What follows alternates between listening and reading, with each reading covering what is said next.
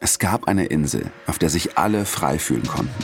Das war ja das Paradies. Das hier ist ein Doku-Podcast über die Mauerstadt West-Berlin in einem besonderen Jahrzehnt. Die 80er sind die 80er. Ich bin Johannes Nichelmann und ich erzähle von einer Welt voller Utopien, die vor über 30 Jahren untergegangen ist. Eine Gegenwelt zu dem, was du als bedrückend empfunden hast. In der Frontstadt des Kalten Krieges, wie man sie damals nannte, da tobt das exzessive Leben.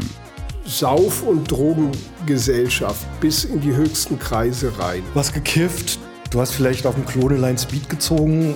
Es prallten ja ganz verschiedene Lebensentwürfe auf einmal zusammen. Es geht um Punk und Pop, es geht um Subkultur und um Superstars.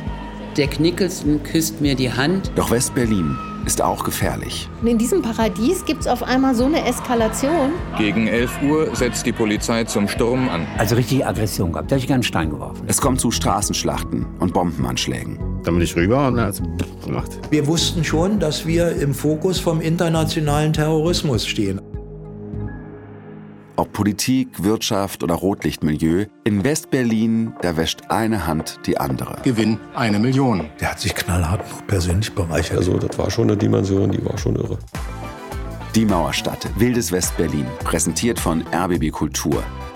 Es geht um die Extreme eines Jahrzehnts mit Menschen, die hautnah dabei waren. Alle Folgen in der ARD Audiothek. West-Berlin war so ein schwarzes Labyrinth.